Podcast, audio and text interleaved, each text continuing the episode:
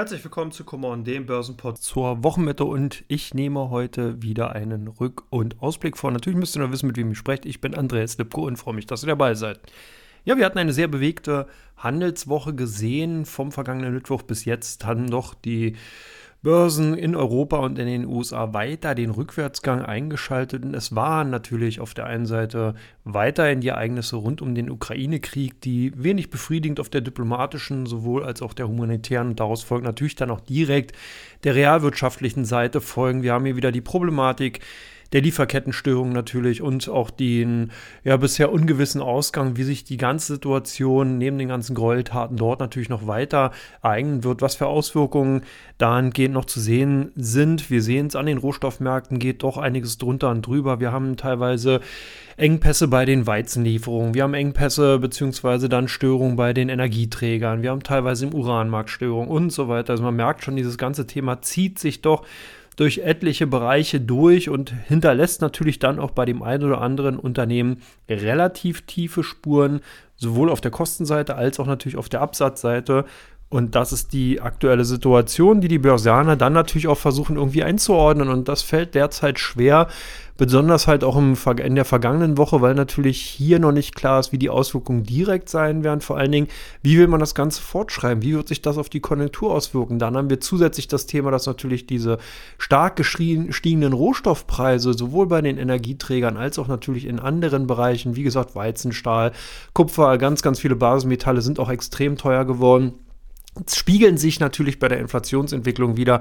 Und da haben wir doch Zahlen bekommen, gerade eben zum Beispiel auch Verbraucherpreise aus den USA, die weiterhin das hohe Kursniveau bzw. das hohe Preisniveau, muss man ja besser sagen, eben anzeigen. Wir haben hier die höchsten Daten seit 41 Jahren, quasi seit Erhebung der Inflationszahlen, die sich jetzt widerspiegeln. Das zeigt sich aber dann weniger, wenn man die Kernrate sieht, die zwar auch langsam ansteigt, aber doch weiterhin der maßgebliche Einfluss natürlich von den Energieträgern kommt und das dann eben vollends auf der Preisseite sich widerspiegelt. Die Situation allgemein ist etwas heterogen. Das sieht man auch dahingehend, weil in Europa die Konjunktur doch eher angeschlagen wirkt und man von dem anfänglichen der Annahme, dass eben die Konjunktur in Europa sich erholen wird, doch wieder abrückt und eher jetzt den Rückwärtsgang sieht. Das heißt, sie wird tatsächlich schon zumindest mal für die kommenden zwei Quartale von einem Nullwachstum ausgegangen, beziehungsweise es gibt schon einige, die hinter vorgehaltener Hand sogar von einer Rezession sprechen. Das heißt,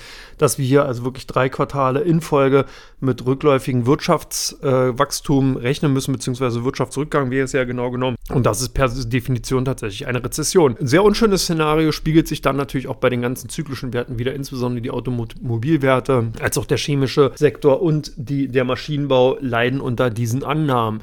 Des Weiteren führt natürlich die hohe Inflationserwartung dazu, dass auch die Notenbanken jetzt wieder in den Fokus rücken und ähm, dahingehend die Zinspolitik natürlich auch an den Kapital- und Finanzmärkten eingepreist wird. Hier sieht man ja auch und hat das eben auch von einigen Äußerungen, zum Beispiel von US-Gouverneuren gehört, dass hier dann doch eine restriktivere und wesentlich stringentere Gangart angestrebt werden soll. Man möchte bereits im Mai und im Juni jeweils um 50 Basispunkte die US-Leitzinsen anheben. Das würde bedeuten, bis Ende Juni wäre das sozusagen eine einprozentige, also 100 Basispunkte äh, Leitzinserhöhung dann durchaus denkbar. Und danach soll es dann in vier weiteren Schritten um jeweils 25 Basispunkte nochmal um ein Prozent hochgehen, sodass man dann so Pi mal Daumen zum Jahresende hin bei 2% Leitzinsanhebung beziehungsweise sogar zweieinhalb Prozent, je nachdem wie die Inflation sich entwickelt, dann liegt. Und das natürlich schon auch eine Gangart, die ist relativ schnell und von vielen Marktteilnehmern in dieser Art nicht erwartet worden. Das zeigte sich dann auch bei den doch relativ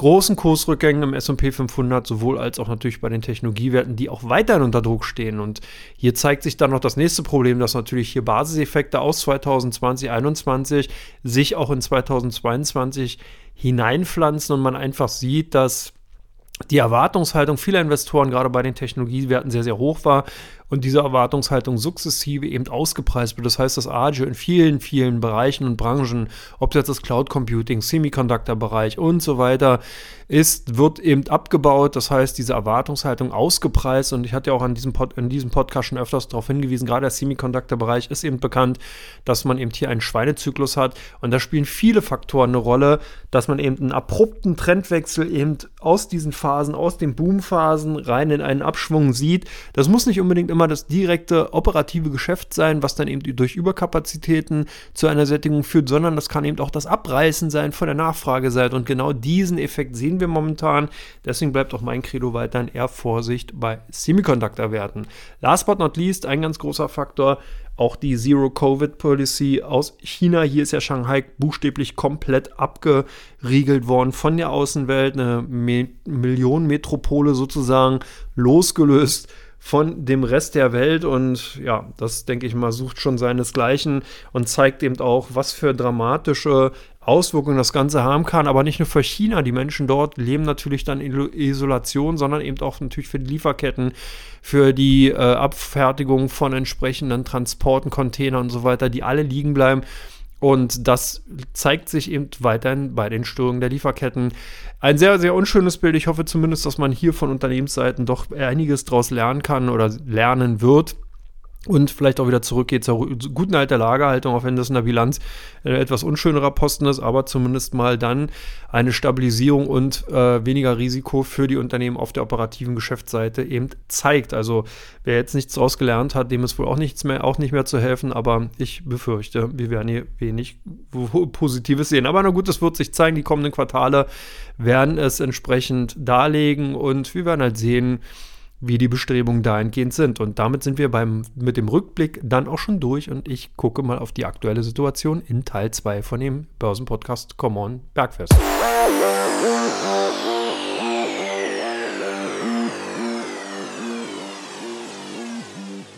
Herzlich willkommen zurück zum Teil 2 von Come On Bergfest. Und jetzt gucken wir mal auf die aktuelle Situation. Heute, genau am Mittwoch, hat die US-Berichtssaison angefangen und den Zahlenreigen begonnen hat JP Morgan und BlackRock. Beide Unternehmen haben, kamen heute mit Zahlen. JP Morgan konnte etwas, na, blieb, blieb etwas unter den Erwartungen. 2,69 US-Dollar pro Aktie sind erwartet worden, 2,63 US-Dollar sind es dann geworden. Man sieht also auch hier hatte man dann schon die Erwartungshaltung eher am unteren Ende platziert. Und ja, so dass also praktisch dann auch der Hamster mit Sturmgepäck drüber springen konnte.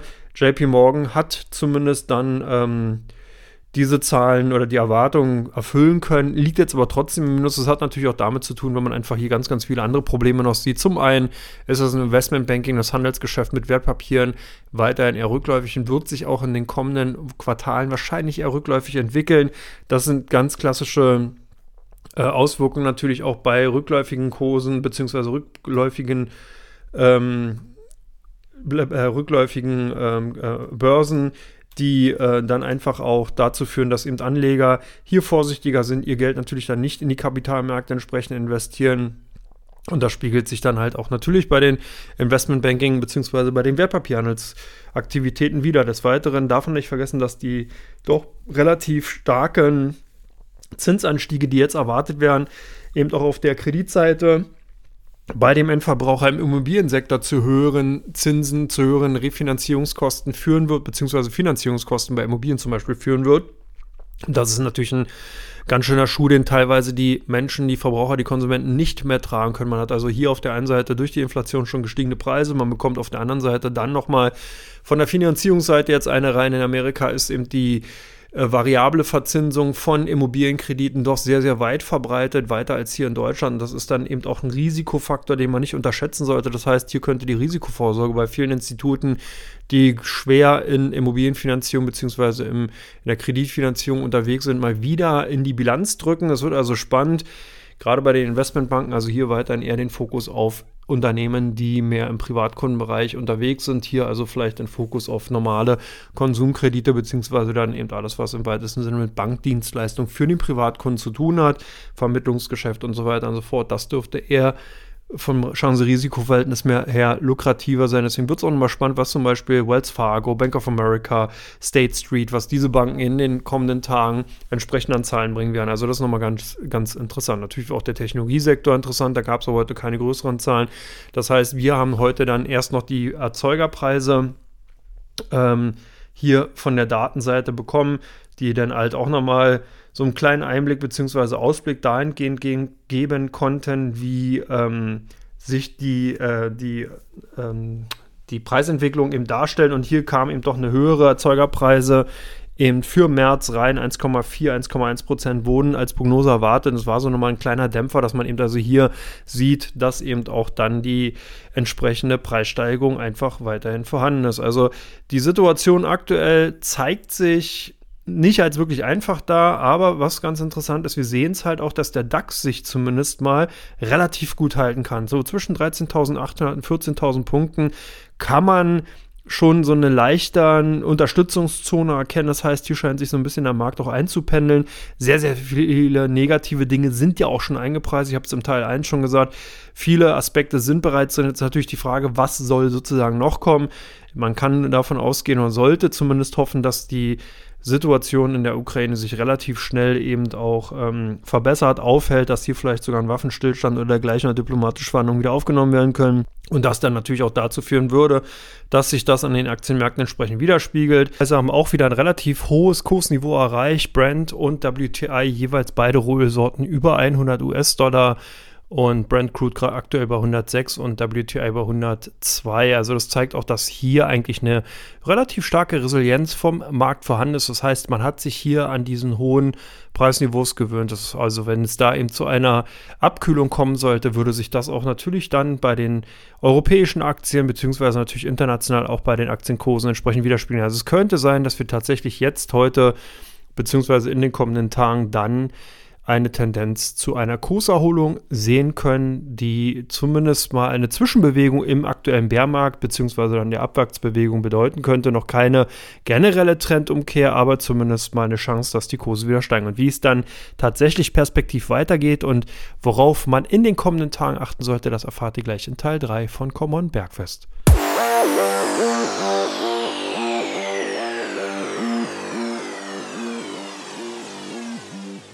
Ja, herzlich willkommen zurück zu Common Bergfest, den dritten Teil. Und wir schauen mal, was uns in den kommenden Tagen erwartet. Und hier ist natürlich der Blick in Richtung Konjunkturdaten weiter gerichtet. Wir bekommen am Donnerstag unter anderem die Erstanträge auf Arbeitslosenunterstützung aus den USA. Wir haben aber auch die Notenbank-Sitzung, äh, beziehungsweise dann natürlich die EZB-Sitzung, also die Europäische Notenbank, wird entsprechend tagen. Und das sind auf jeden Fall mal. Ähm, ja Faktoren, die eine Rolle spielen werden in dieser aktuellen Woche. Ansonsten ist natürlich die Berichtssaison von den amerikanischen Unternehmen im vollen Gang. Ich habe es bereits schon am Anfang gesagt, wir hatten JP Morgan, wir haben äh, die BlackRock, dann eben auch die am heutigen Mittwoch ihre Zahlen vorlegen. Morgen werden dann folgen Citigroup, wir bekommen die Goldman Sachs, wir bekommen morgen Stanley morgen mit Zahlen, State Street wird morgen die Zahlen vorlegen, US Bancorp, Wells Fargo, ebenfalls am Donnerstag mit Zahlen.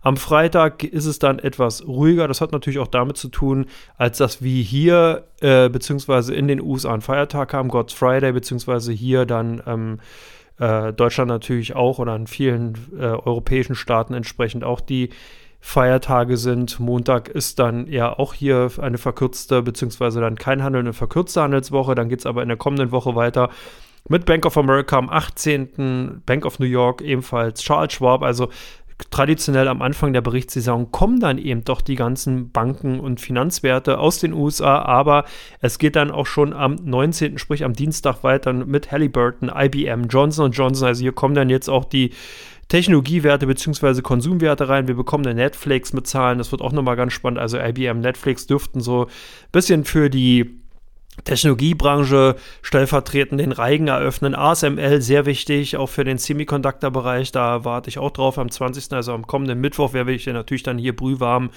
äh, bei Kommer und Bergfest entsprechend drüber berichten können. Alcoa auch am kommenden Mittwoch.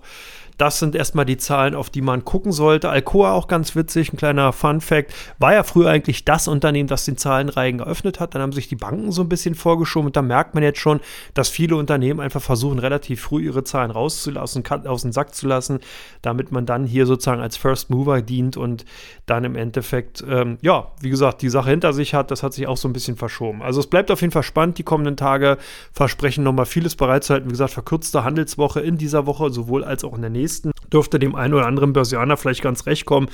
Wenn man da in sein Depot guckt, dann ist jeder freie Handelstag vielleicht auch mal ganz nett, gerade wenn man eben als Investor unterwegs ist. Ansonsten bleibt es natürlich spannend von der diplomatischen Seite, Russland, Ukraine, was da eben noch für entsprechende Nachrichten auf die Märkte einwirken. Aber ich werde euch dann in der kommenden Woche darüber auf dem Laufenden halten, am kommenden Mittwoch. Und ansonsten wünsche ich euch ein schönes Osterfest, genießt die freien Tage. Das schöne Wetter zeichnet sich ja doch erstmal eine Wetterwende zumindest ab. Und äh, ja, dürfte lohnenswert sein, mal die ein oder andere Stunde draußen zu verbringen. Ich wünsche euch alles Gute, macht's gut, bis demnächst. Ciao, ciao.